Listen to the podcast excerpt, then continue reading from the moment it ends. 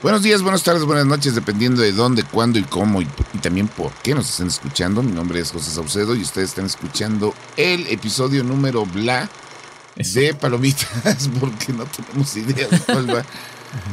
Es sí, en una semana en la que no sabemos si nos fue bien, si nos fue mal, pero pues tuvimos bastantes sorpresas de las cuales vamos a estar platicando en un momento. Palomitas. Para los que aman maratonear el fin de semana. Estrenos cinematográficos, series y programas de televisión. Solo en Palomitas.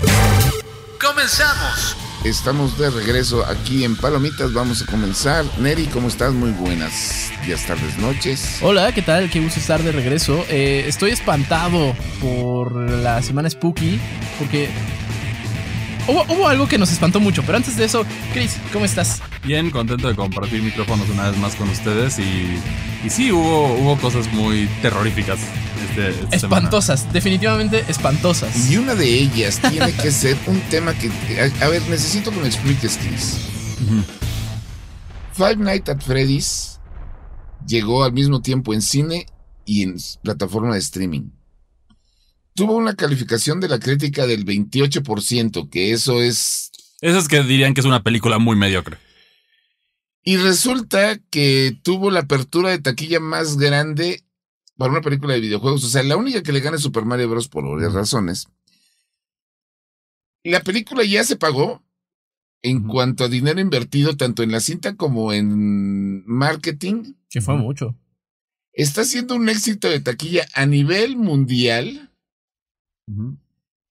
Y no nada más en Estados Unidos, sino también incluso en otros países. Aquí en México tuvo un taquillerazo y además con gente disfrazada y haciendo shows. Es, es muy loco porque justamente a partir de ese, este, pues de toda esta controversia, en redes sociales estaban peleando creadores de contenido y críticos de cine, eh, un poco más escolarizados, digamos, más académicos, eh, en el que peleaban, los creadores de contenido peleaban que era una película para fans. Eh, mientras que los críticos de cine mencionaban que ese término no existía o que no, no tendría por qué ser considerado eh, que sea una película para fans, ¿no? Que una película debe ser buena por el simple hecho de, existir. Yo no sé, yo no sé, eh, la verdad es que yo no soy fan de Five Nights at Freddy's, no la he visto de hecho, pero yo no creo que esté mal si, si haces una película en específico para un demográfico, ¿sabes? Sí, además en el hecho de que esto, esto vuelve a demostrar una vez que están muy separadas las, las críticas del cine con los fans. Claro. Ya lo hemos visto con Super Mario Bros., lo hemos visto también con críticas donde ellos aclaman una película y todas las personas la odian. Entonces es esta separación. Que ya hemos visto las razones por las que son aclamadas, el concepto de contratar diferentes reseñadores de menos peso para elevar los números. Lo hemos visto este tipo de prácticas que no son, que quitan la credibilidad. Y en este caso, Five Nights at Freddy's sabe a qué audiencia pegarle y lo hizo bien. En ese sentido, lo hizo bien y por eso es un éxito taquillero, cosa que otros estudios siguen teniendo ese problema de no vamos a darle al fan, al fan lo que quiere. Vamos a hacer que le guste lo que estemos ofreciendo, que en este caso ya tenemos como resultado todos los desastres de Disney, que también ahora ya apunta Miss Marvel para ser uno de los peores fracasos taquilleros de, Marvel. sí. Y en, este, en este sentido, también agregando eso, es aparentemente hay un chisme dentro de Disney que se está preparando para un, una, una compra de Disney de manera hostil. ¿En qué sentido? Recordemos que el encargado de Marvel, de Disney, fue, se fue de la compañía el, el, año pasado. Así es. Y esto se debe a que hubo una, una diferencia de creencias. Él es más tu billonario tradicional que los ingresos es lo que importa, ¿no? Que siendo un negocio, pues lo entiendes. Claro, es industria a final de cuentas. Entonces aquí hay un choque con justo con Bob Iger y con Kathleen Kennedy específicamente en esas dos áreas. Entonces, ¿él qué hace para solucionar esto? Como tiene dinero, se junta con otro billonario y empiezan a comprar más acciones de Disney. Entonces ahora por lo menos ya van a estar en, las, en la asamblea de accionistas y van a tener que... Y Bob Iger va a tener que responderle directamente a ellos. Van a tener más voz y voto. ¿Qué es lo que quieren? Porque sí, las acciones de Disney están bajando. Y es, es este concepto tan simple que si es algo que ya está establecido, los fans van a hacer lo que lo van a consumir. Por más que le cambies, la otra audiencia no le va a interesar. Sí, o sea, este y, perdón, y esto, y literal, es algo que ya después de haber visto la película y ver las reacciones en redes y todo, te das cuenta, Five Nights at Freddy's tiene toda una generación en la mano. Porque son, y además, o sea, yo no me cayó, no me cayó el 20 hasta que me lo dijeron. Five Nights at Freddy's es una película de terror para niños. Sí, Porque Sí. los juegos son, digo, los juegos objetivamente, y sé que mucha gente me va a odiar por eso, pero los juegos objetivamente son malos. O sea, es, No, son pésimos. sí. es una pantalla y tú nada más estás viendo lo que pasa ahí. Pero este, y la película también es así, o sea, la película tiene la bronca de que no sabe lo que quiere ser, si una película de terror, si una película de suspenso, si una película de... Pues a momentos Drama. comedia, ¿no? También. No, hay un momento en donde de pronto se vuelve una película familiar donde todos agarraditos de las manos cantando y bailando. Y dices, ¿qué está pasando aquí?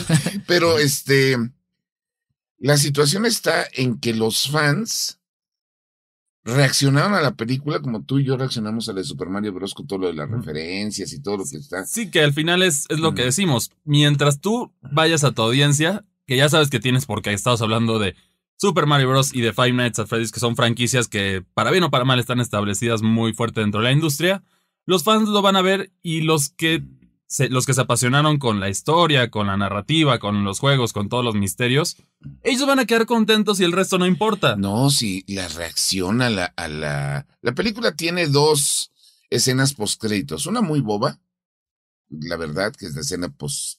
La mid-credit scene. Bueno, el mismísimo Alex de Indigo Geek, pues ya dijo que no vale la Axel pena quedarse. Axel, perdón. no, no, no, Axel. pero es que ahí va de nuevo. O sea, es justamente a lo que yo iba. Si eres fan y te quedas a la última, última, última escena postcréditos, que ni siquiera es escena postcréditos, es una voz en off hablando mientras ves pasar los, los, lo- la- las, los créditos. Los créditos, las, sí, las- los nombres. La voz en off te dice claramente quién es el villano de la segunda parte. Ah. Que sabemos que el villano es muy importante dentro del lore de este juego. Entonces, del juego, pero la, la cosa es, yo estoy viendo videos, hay muchos videos en TikTok de esto, de cómo reaccionan los fans a ese audio. O sea, ni con, o sea, es igual que la reacción que tuvo todo el mundo. con Yoshi. No, Uy, no, no, no. Gran momento, no, de hecho. no, no, la reacción que tuvo todo el mundo cuando Nick Fury aparece al final de la primera película de Iron Man y vengo a hablarte de los Vengadores. Y en ese momento el mundo entero entendió que iba Marvel, el universo cinematográfico de Marvel. Y en el caso de Five Nights at Freddy's, ya sabes para dónde va, dónde están los personajes que hicieron falta en la película. Y mucha, y la cinta, si uno la ve siendo fan y conociendo la trama, te deja mucho cabo suelto. Que es a propósito. que es a propósito para la segunda parte. Pero volviendo un poquito a- al tema de mm, críticos, creo que ambas visiones son muy miopes, ¿sabes? En el sentido de, es que solamente si, si me satisface como fan, es el cine es bueno y el otro es como, solamente si es toda Arte. una, toda una pieza de arte, eh, Es es, buena. es buena. Y la verdad es que no, o sea, a final de cuentas... Eso es lo padre del cine, ¿no? Y de, y de toda la industria audiovisual que hay de todo para todos. O sea, así como Martin Scorsese recientemente estrenó Killers of the Flower Moon, que son tres horas y media increíbles. Incre- No, sí le pudieron haber Está muy- cortado, está muy buena. haber. No estoy diciendo que sea mala, pero sí le pudieron haber volado por lo menos unos 20 minutos. Pero también está Five Nights at Freddy's, que también es increíble para los fans a su modo. No, pero es que- también están las palomeras. mira. es el debate de cine de arte contra taquillero, contra palomera. Siempre Hay para todos. hay para todos. A final de cuentas hay para todos. Lo, que estás diciendo, Chris, la situación está en a quién le estás dirigiendo el contenido. Ujú. ¿Por qué? Porque si quieres hacer una película suntuosa de arte profunda y lo que quieras, con una licencia que es 100% comercial de consumo, como podría ser Five Nights at Freddy's, porque Five Nights at Freddy's tiene la cosa de que su mini trama, tiene como 20 tramas, nunca profundiza en una. Entonces, objetivamente te le estás yendo a un público base.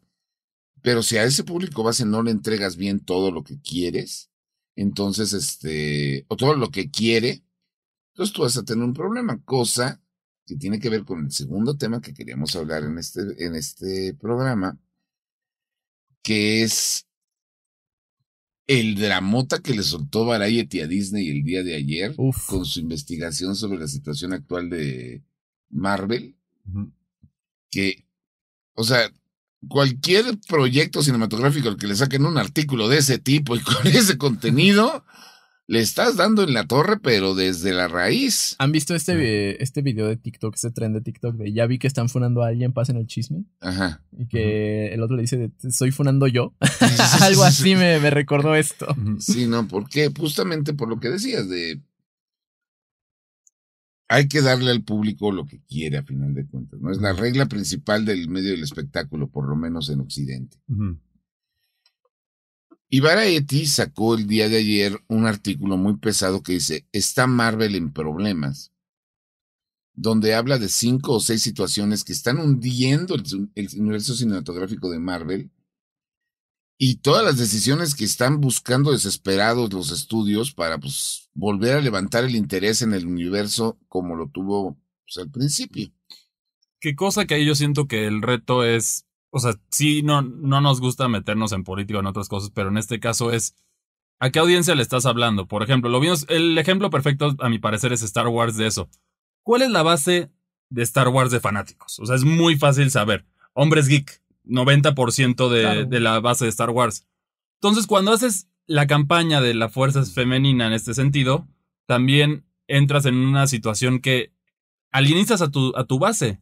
Y la base a la que estás tratando de llegarle no le gusta Star Wars, entonces no lo va a consumir. Entonces quedas en un limbo que te divide económicamente todo, entonces por eso van rindiendo mal y cada vez que, o sea, con cada intento, con cada error, con cada tropiezo, se pone peor la situación. Y caso de ejemplo de esto es la, la película de Marvels que va a salir, que ya, yo creo que ya es la gota que derramó el vaso, que la gente dice, ya no confiamos en lo que están sacando sus No, y, estudios. y las situaciones de Marvel es la película más cara de, de Marvel desde hace un ratito. Y todo el mundo ya la ve como va a ser un fracaso en el momento en el que salga. O sea, todo el mundo está esperando que se caiga. Pero la situación está justamente de que estamos regresando al, al punto anterior. Dale al público lo que quiere. ¿Qué es lo que quiere el público de Marvel? ¿Qué está pidiendo desde hace como 20 años?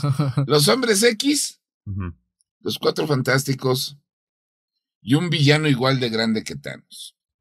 Mm.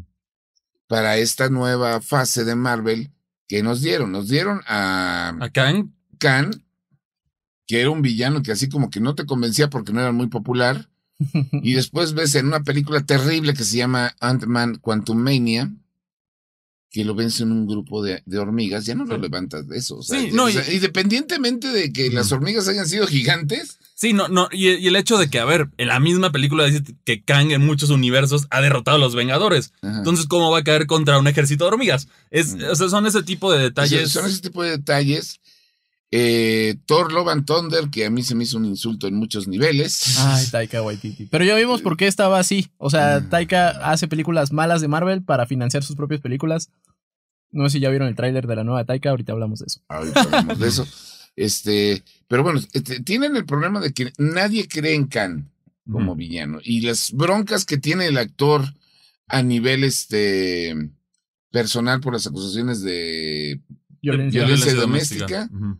Pues entonces Marvel pues está pensando en o cambiar al actor o deshacerse del personaje.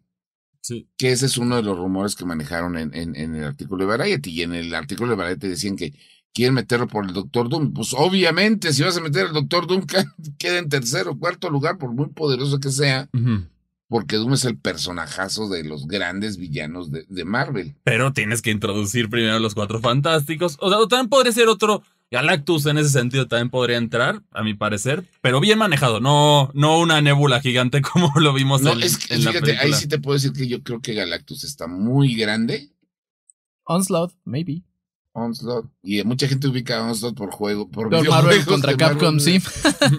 Pe- Pero en ese. Pero para meter a Onslaught tienes que meter a Magneto, tienes que meter Ajá. a Javier, tienes que Sí. explicar cómo se llevan, y, ¿no? Entonces, está esa situación. Está la otra situación de que a mí no me gustaría, personalmente, de que Marvel quiere re- revivir al Capitán, digo, a Iron Man y a la Viuda Negra para hacer otra película con el reparto principal, pues para hacer dinero. Digo, no, ya estás llevando una trama, una, una, una narrativa. Que ya Am- se alejó por completo de ellos también. Sí, ya, ya está completamente alejada de los Vengadores originales. Con excepción, podríamos decir, un poquito de Hawkeye, pero Pero, pero bueno, también está. No, la- es que no viste la serie de Hawkeye, no, no, híjole. No, Sí, no, pero, pero en este sentido sí, yo creo que el mensaje fuerte que se está enviando a Hollywood es ese. Tienes que hacerlo. O sea, si, si quieres hacer una película artística con todo lo que quieras, los mensajes que quieras comunicar, está bien, pero a la hora de poner una franquicia que ya está establecida, no puedes jugártela así, porque si no vas a, vas a manchar el nombre, vas a enojar a los fans. Un a- ejemplo muy claro de eso, Batman contra Superman. Es que también cuando, cuando decían que el, el cine de superhéroes era como una montaña rusa y que mucha gente se ofendió, yo no creo que este haya sido una, un comentario erróneo. Creo que más bien se malinterpretó, en el sentido de cuando entras a una montaña rusa vas emocionado, te es- esperas por subirte, te subes, te emocionas, la pasas bien y sigues con tu vida. Así es el cine de superhéroes. O sea, en realidad sí es. No, se trata además- de pasarla bien y ya. Y sí se pueden hacer grandes películas de superhéroes. O sea, el hecho de que también actualmente se maneja ahorita el término de películas de superhéroes como algo peyorativo. Porque ya se hace mancho. Ya se. Y- la pero hay películas muy buenas de superhéroes. O sea, un ejemplo claro, y siempre lo voy a defender. Capitán América, el Soldado del Invierno, es Muy un buena, peliculón. muy buena. Porque es una película de intriga internacional con superhéroes, pero es intriga internacional primero. Sí. Entonces, a eso está muy bien logrado, a tal grado que yo la considero dentro de las mejores películas del UCM. 100% de acuerdo. Y la otra es Pantera Negra, la Ujú. primera. Sí. También está muy bien armada sobre, lo, el, sobre el público nicho al que va, que estuvo tan bien armada que incluso fue nominada a los Oscars en, en, en categorías en las que uno no hubiera esperado ver una película de superhéroes, ¿no? Sí. Incluso me atrevería a decir que la primera película de la Mujer Maravilla también podemos ubicarla ahí. Sí. Pero, este, o sea, no está peleado el concepto de hacer una producción artística con una licencia. Sí, no. Ah, Pero- Logan, ahí está Logan. Ah, no, bueno, es- no, Logan ya son palabras Se mayores. Muy aparte, sí, pero. Sí, no sé, eso se cuece muy aparte.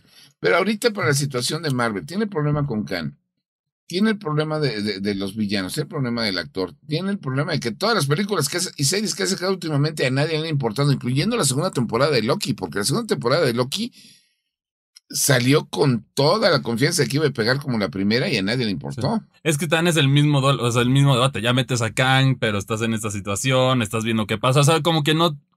El ritmo de la trama es muy lento y, y como ya no se ve una dirección clara hacia dónde está apuntando el universo de Marvel en este momento, porque al final todos sabíamos. Desde que vimos Iron Man y bueno, empezamos a ver los guiños a Thanos en, en Los Vengadores, en Guardianes de la Galaxia, en todas estas películas, ya sabías que el jefe final o el villano mero mero iba a ser Thanos y con eso iba a concluir. Se llevó ese proceso bien, pero aquí el problema es que hay tantas direcciones que podrías decir, algunos hasta podrían decir, Nadie ha concretado nada. sí, Wanda podría ser el villano, la Scarlet Witch podría ser el, el villano, Técnicamente. podría ser también Kang, que ya, se- ya le salió todo mal. Entonces, esta falta de dirección que ya efectivamente ya sabemos que no hubo ese seguimiento des- después de toda la situación que ya Y todo el mencionamos. material desperdiciado. Hay una serie de Marvel que nadie vio que se llama Invasión Secreta, Secret Invasion, donde le preguntan al personaje de Nick Fury que por qué no, o sea, nos están invadiendo una raza extraterrestres que están tomando el lugar de humanos. ¿Por qué no le hablas a los Vengadores? Ah, porque es un problema personal. ¿Quién responde eso? Hazme el favor. Mejor hubieran respondido porque ya no tenemos el presupuesto para pagarle a los actores a que vengan al, pro- al pro- Porque Mark Ruffalo es muy caro. Sí. Y eso es de, y es de los baratos. Sí. ¿no? Pero pues mientras tanto, ahí está la situación. Vamos a ver qué es lo que pasa este, con Marvel y de Marvels, que es lo que sigue ahorita para salir. Porque, Que ya no falta mucho. No. Pero lo que sí sé es que en The Marvels ya se anuncian los hombres X. Y yo creo que, según esto, para cuando termine la, la, la, la huelga de actores, Marvel va a anunciar quiénes son los cuatro fantásticos de su universo se va a continuar la producción de Deadpool 3, que de Deadpool 3 ya salió el chismesote que todos los hombres X de las películas de Brian Singer van a estar de regreso. Ahora sí está el presupuesto, que era un chiste de la película original Mm. que por eso eligieron Sí. a, a ciertos mutantes. Pero sí, yo creo que es de las pocas que se salva porque no está amarrada al a la otra idea. Deadpool se, se cuece por aparte, a mi parecer esto es suficiente para... No, es que este Deadpool 3 Ujú. ya va a estar pegado al Ah, ¿es- universo ¿Ya es canon? ya es canon. De hecho, Kevin Feige, el que lleva todo el teatro, dijo, Todas las películas y todas las versiones que ustedes han visto de películas de Marvel, todas son parte del universo cinematográfico de Marvel. Gracias al multiverso. Sí, ya, ya con eso ya se, ya se, ya se agarraron Pues- por, por ahí. Pues como lo que vimos también en el juego de Spider-Man, ¿no? Que también ya toma referencias de Across the Spider-Verse, Mm. canta a justamente a los Cuatro Fantásticos. Ajá. Eh, está ahí el Sanctum Sanctorum de No, Doctor y Strange. está, está hasta el despacho de ejecutivo de, de este Daredevil. Ah, sí, es cierto, Sí. está de Matt Murdock, sí. Y, y por otra parte, también hablando de videojuegos, también se acaba de anunciar que ya está en producción otra adaptación que seguramente va a pegar porque tiene un, un renombre muy fuerte que es Detective Pikachu 2. Ah, sí, eh, pues en realidad esa noticia es algo que sigue en el aire. Aún está. Se supone que ya la habían confirmado. Pero Ajá, pues, justo. eh, eh, a lo largo de este año hemos visto que o, o la confirman, de pronto la rumorean, de pronto se está grabando, de pronto ya no, de pronto los escritores originales no saben qué onda. Es que, ¿sabes qué pasa con Detective Pikachu que es una realidad? El juego es muy diferente, entonces la Sí. secuela te altera. O sea, hay un pequeño detalle que, bueno, no sé si, me, si es spoiler porque en el, el final del Detective Pikachu 2 del videojuego Detective Pikachu Returns es en teoría el final de la primera película. Ajá. Entonces el reto es, el, si el objetivo es encontrar a Harry, que es el papá, ¿cómo lo vas a encontrar si ya lo encontraron? Entonces, No, yo creo que se va a separar por completo. pero ahí está el reto de, de hacer esto, porque la primera sí era leal Sí. hasta el final. Sí, sí, el final fue lo que cambia por completo y es y eso ya altera por completo la mecánica porque Sí, pero es este. Es Pokémon. O sea, en el momento, cuando yo vi la primera película de Detective Pikachu y ves la escena donde está toda la gente caminando con sus Pokémones y todo conviviendo, ahí tienes un semillero de historias 100%. que se pueden hacer y donde no necesariamente el Detective Pikachu tiene que ser el Detective Pikachu que ya conocimos. sí, pero el problema es que si quitas al detective Pikachu en su esencia, es decir, que en lugar de decir pica pica es- sea Ryan Gosling, no, perdón, No, no, Ryan pero- pero Reynolds. Ryan Reynolds, sí, correcto. Ahí, ahí ya estás perdiendo una parte importante de lo que es Detective Pikachu. Pues lo puedes convertir como. eh, O lo vuelven a convertir de regreso a Pikachu. O Tales from, así. O sea, sí, nada po- más. Podría ser, pero es difícil manejar esto. Habrá que ver cómo lo manejan porque la primera nos dejó con buenas impresiones. Sí, sí, definitivamente sí. La eh, primera película de Detective Pikachu tiene una escena que a mí se me hizo una genialidad en cuanto a dirección, que es el interrogatorio que le hacen a Mr. Mime. que lo pone nervioso, ¿no? Sí, lo que pone- o sea, que a la mera hora todos están este, haciendo la de mimos. Esa escena es buenísima. Y no hay que olvidar que en esa película sale Mar Chaparro. Eh, sí, con un Charizard. Además, o sea, no con cualquier. Pero, pero tan esa historia es curiosa de cómo fue porque él participó en otro proyecto que nunca se dio a luz, que se le dio la oportunidad ya con este proyecto a mayor presupuesto y por eso participó, que lo hizo bien. A mi parecer lo hizo bien. Y, y siguiendo con la parte de videojuegos, eh, recientemente se estrenó Silent Hill Ascension, una serie interactiva que iba a formar parte o form- forma parte del tan anunciado y esperado regreso de Silent Hill, la saga de, de terror de, de Konami. Que bueno, este como tal no era un juego, sino una serie interactiva muy Sí. similar a lo que habíamos visto. Black Mirror, en Bandersnatch, este, también habíamos Minecraft Dungeons. Sí. O bueno, clase. Headspace para los que Ah, necesitan un poco de relajamiento. Eh, pero bueno, en la noche de brujas, en Halloween, por fin vimos el primer episodio y vaya que nos decepcionó. Todo el mundo lo estaba esperando con muchas ansias. O sea, en realidad el proyecto lucía bien. eh, Qué padre que eh, crear comunidad, justamente, ¿no? El que todos pudiéramos decidir, tomar decisiones, este, justamente decidir si un personaje moría o continuaba. Sí, o- la toma de decisiones Sí, y todo. ¿Cómo ibas a darse Pero el, la historia? el problema, yo empecé a sentirme preocupado cuando no dijeron cuál iba a ser el modelo de pago. ¿A qué me refiero? Generalmente con estas series es. Te suscribes al. al A una plataforma sí, a la plataforma donde está y ya con eso puedes hacer esas, esa, esa experiencia interactiva. Que igual lo vimos con Batman Dead of a Family. Ah, Sí, exactamente. Y aquí fue, va a ser gratis. Y todos, Sí. ¡eh! ¡Ay, es Konami! Mm, ¡Qué miedo! Algo, al- algo anda mal aquí. Y lo vimos una, una serie que tiene un pase de batalla. Que, bueno, para aquellos que no saben qué es un pase de batalla porque no están familiarizados con los videojuegos, es una de las peores prácticas monetarias de la industria. Es básicamente, ah, quieres ser parte de esta, de esta, de esta experiencia o esto, tienes que pagar extra para comprar Para tener tu- la experiencia Sí, completa. para obtener la experiencia completa. Y la problema es que en Silent Hill se supone que lo, lo que va a quedar como canon dentro de la franquicia es lo que decida la gente que pasa en cada episodio en cuanto a mayoría, Exactamente. pero las decisiones que se van a tomar en cuenta son las que paguen ese pase. Sí. O Tú- sea, el, el- el episodio lo puedes bajar gratis. O sea, toma, no, sí cuentan las de los gratuitos, pero tiene más votos. Pesan o sea, menos. pesan, pesan menos. Pero la pregunta es, la pregunta aquí es, o sea, digo, entiendo que hay gente que compra YouTube Premium, pero, pero, pero la Wow. pregunta es, ¿alguien va a pagar este pase de batalla? No, re- O sea, yo, si fuera de morbo, yo creo que a lo mejor, o uno solo por decir, a ver si chicle y pega, que mis decisiones son las correctas, lo compro yo, pero... hagamos, hagamos un muestreo local. ¿Alguien de aquí piensa hacerlo? Yo no. Yo tampoco. No, yo, prefiero, que, que- prefiero quemar No, los billetes. No, no, Sí. no esperas, digo, no va a faltar el fanático del hueso colorado que diga, quiero que lo que yo opine es lo que se quede. Y ching. Sí, pe- Pero, pero, pero en este sentido yo creo que las ventas que esperan en este proyecto no van a ser lo que No, no van a estimaban. hacer lo que es. porque al final, al igual que en las... Ya sí, por sí en los videojuegos es una práctica muy crítica porque generalmente los juegos ya cuestan dinero. En este caso, da un precedente muy perturbador para las series en un futuro interactivas, pero luego a ver si Hollywood no le gusta la idea y hacen algún chanchullo Sí, claro, la ve y dice, ah, mira, ahorita esa es una gran ahorita idea. Hollywood está hecho un desastre. ¿Por qué? Porque sus dos estudios más grandes están en una crisis espantosa.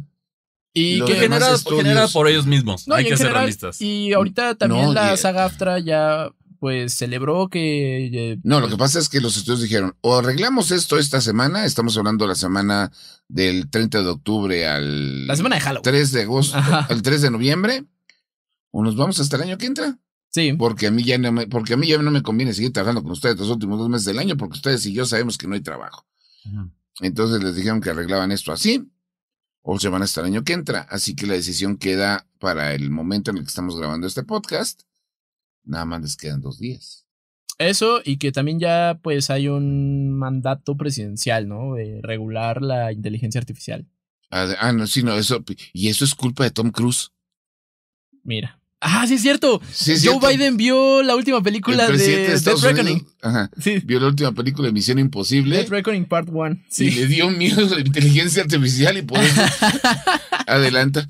Digo, lo cual no es, no es la primera vez que ocurre, para que no lo sepan. Pero sigue siendo muy gracioso. No, pues no sabes que muchos de los adelantos tecnológicos que se hicieron en el FBI, en la CIA durante las décadas de los 60s y 70s son culpa de James Bond. Sí, muchas veces la industria del entretenimiento tiene una influencia muy, muy fuerte en la vida real.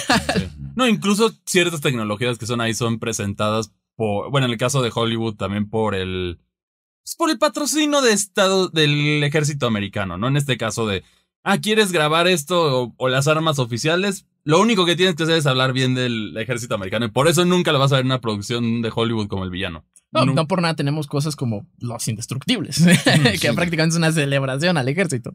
Sí. Sí, no, pero también es- otra de las cosas es muchos de los, de, de los avances esos de que la gente dice que luego son cosas de cine como las plumas bomba y los este, portafolios que tienen cuchillitos y armas escondidas. Todo eso que se vio en el cine de pronto lo empezaron a utilizar en, en la vida real, tal, tal grado de que presidentes como John F. Kennedy decían, ¿cómo hicieron eso? Y quiero saber si lo podemos hacer en el mundo real. y sí lo aplicaron, que es lo Sí, peor del o no, incluso luego también tenías casos como Walt Disney que tenía acceso a grabar en el Pentágono porque tenía su, su red de, anticomun- de anticomunistas. Oh, como, sí es como cierto. como es algo famoso. Si mal no recuerdo, solo se hizo una grabación ahí por parte de Disney. No me acuerdo en qué película es, pero pues, ahí tenían el acceso. Pero pues en este caso sí ya estamos hablando de una crisis en el cine por completo. Yo siento específicamente por lo que las productoras más grandes, pero No, y además, perdón, este, el ratazo que le dieron a las productoras cuando AMC, que es la cadena más grande de cine de Estados Unidos, Ajá. se puso de acuerdo con Taylor Swift de cómo iban a ir las ganancias del concierto Pues porque sí, de hecho Taylor decidió autoproducirse y mira, es Y todo un autodistribuirse. hitazo. No, que, que ahí es, ahí otra vez muestras la ineficiencia de las personas a cargo de las productoras, porque a ver, esa película, a quien se la dieran le iba a pegar. O sea, Claro. era la cosa, yo creo que es de las inversiones más seguras que harías en tu vida. O sea, no, Actualmente sí. no, por, por el hecho de Taylor Swift y ver que ya el concierto estaba siendo un fenómeno y que ella es un fenómeno, era muy fácil. Entonces, ¿por qué en lugar de gastarte más de 700 millones en producciones como La Sirenita o eso, no te ibas por la segura? Necesitan ahorita inversiones seguras si quieren volver a intentar con estas producciones, que es la situación que tiene a los estudios mal y a mi parecer tiene que haber un, un, cambio de gerencia urgentemente en este caso, ya sea de una manera hostil como lo está planeando, como lo están haciendo dentro Por de Disney. la fuerza, sí. O de plano que ya los accionistas metan presión para que ya haya un cambio. Pues toda crisis es una oportunidad, entonces si es usted un creador joven, porque recientemente tuvimos la oportunidad de platicar con eh, el escritor de, bueno, el director creativo de Marvel Spider-Man 2, uh -huh. él dijo que la única razón por la que llegó a, a ese juego fue porque era recién egresado y era barato. Entonces, Ajá. si son creadores jóvenes, creo que puede llegar a ser una buena no, oportunidad. Aproveche, aprovechar la oportunidad que, que, te da y también demostrar tu originalidad claro. y darle tu toque. También lo importante mientras respetes la calidad, porque yo creo que ese, ese es el primer ejemplo. Y como comentábamos al principio, y también respetes el público al que le estás, al que le estás tirando. Sí. ¿No? Sí, porque ahí, como decimos, si haces algo que tiene temas polémicos, lo mejor, tu mejor escenario es que vas a tener 50% de la audiencia. Caballeros, el tiempo se nos está acabando, pero vamos primero a recomendar algo para esta semana. ¿Qué, qué, qué dicen que es digno de ver estos siete días? Pues miren, The Haunting in Venice, que creo que en español pusieron Cacería en Venecia. La sí, tercera muy película, mala traducción. ¿Eh? ¿Se te hizo mala? La Haunting No, no, es la como. traducción. no, Ah, la la traducción. traducción. Sí, la traducción. Ah, sí, no, la traducción es terrible. Pero. Porque sea como este, embrujamiento en Venecia, ¿no? La maldición de La Venecia. Maldición de Venecia. Maldición sí. en Venecia, que es la tercera película de Hércules Poirot, interpretada por Kenneth Branagh y basado en las novelas de la señora Agatha Christie. Ya está en plataformas digitales. Les recomiendo mucho que la vean. Sí. De las tres es la mejor. Sí, Y- definitivamente sáltense de muerte en el Nilo. Qué mala es. Sí. Este, y tienen un repartazo. Eso por un lado. Y por otro lado, ya habíamos platicado de esta serie hace un par de programas. Pero en VIX, que es este el servicio de streaming de Televisa, Es correcto. Están todo, para los niños, están todas las películas de la leyenda de la Nahuala, la leyenda del Charro Negro, la leyenda de la Llorona, toda esta serie animada de Anima Studios. Ajá. Ve- véanlas. Pues, Y vámonos véanlas las con ojo crítico y se van a dar cuenta que con un poquito más de presupuesto y una, y una persona que sí les le, le- le- le mueva la ardilla en la cabeza, esas películas serían un hitazo cultural. 100%. De, de ese estudio vi Nick Day, me gustó mucho. Chris. Yo, bueno, todavía no ha llegado, pero sé que esta, esta semana ya llega la nueva temporada de Invencible Ah, es en, correcto. en Amazon Prime. Entonces también vean, ahorita está la primera temporada. Si les gustan estos, este giro que ya se puso de moda, pero a mi parecer de los que mejor maneja de el Superman malo. el Superman malo, vean la serie de Invencible para ya prepararse para la primera temporada. Y acuérdense que hay un corto de. Atom Eve Sí, aparte. sí, y, Y nomás una cosa, es, el muy hecho, es muy dramático. Sí, es muy sí. el hecho de que la vean como caricatura no significa que sea No, para, para toda la familia. No, no, yo creo que es más, hasta por el hecho de que lleva Mortal Kombat y respetaron, tomaron tal cual las, los fatalities del, de, ¿De la serie. Sí, Ah. de la serie, la, la famosa escena del metro que Uf. no lo vean si no les gusta la sangre y, las vísceras porque es brutal. Pero aprovechen esto y también aprovecho para decirles, Rick and Morty está muerto. Ya la nueva temporada los episodios han dejado mucho que desear. Lle- Llevo, ya, creo que ya se Yo creo que, yo creo que con, sí, con la partida de Justin Roiland ya, ya era, ya, ya, ya estaba cantado. Sí, creo que a mí el último episodio de Rick and Morty que me gustó fue el de la Ciudadela. Y Sí. ya, o sea, Sí, y eso fue hace mucho. tiempo. Eh, también recuerden que justamente del lado de Amazon Prime hay muchas cosas bastante interesantes que ver. Y es que justamente en el estreno de la nueva temporada de Invincible también está terminando la primera temporada de Gen V, este spin-off de The Voice. Que a mí me está encantando. Son, obviamente no lo comparen con The Voice, hay muchísimo menos presupuesto, pero sigue siendo muy buena. Entonces, si no la han visto, pues aprovechenla, son ocho episodios, se los avientan en un fin de semana. Eh, si van al tanto, pues por favor vayan, vayan todos a verla y escríbanme qué les pareció, porque necesito hablar de muchas cosas con, de- acerca de esa serie. Eh, pues entonces, ¿en dónde nos encuentran, señores? Pues recuerden, nosotros somos parte de Reporte Índigo y pueden checar muchas de las reseñas de los productos de los que estamos hablando aquí en la sección de Indigo Geek. Y estamos en todas las redes sociales de Reporte Índigo. E Indigo Geek MX. También en Twitter como A mí me encuentra como arroba Cristian, eh, Chris, eh, no, Cristian MAC62. Señor. Yo soy Acebre, que es cerveza escrito al revés. Y a mí me encuentra en Twitter como arroba sir-bits. Muchísimas gracias por escucharnos. Nos encontramos en una próxima ocasión. Palomitas. Palomitas, una producción de Locura FM y Reporte Índigo. Cut, cut, cut, cut, cut, cut, cut, cut, cut. That's a fucking joke, right?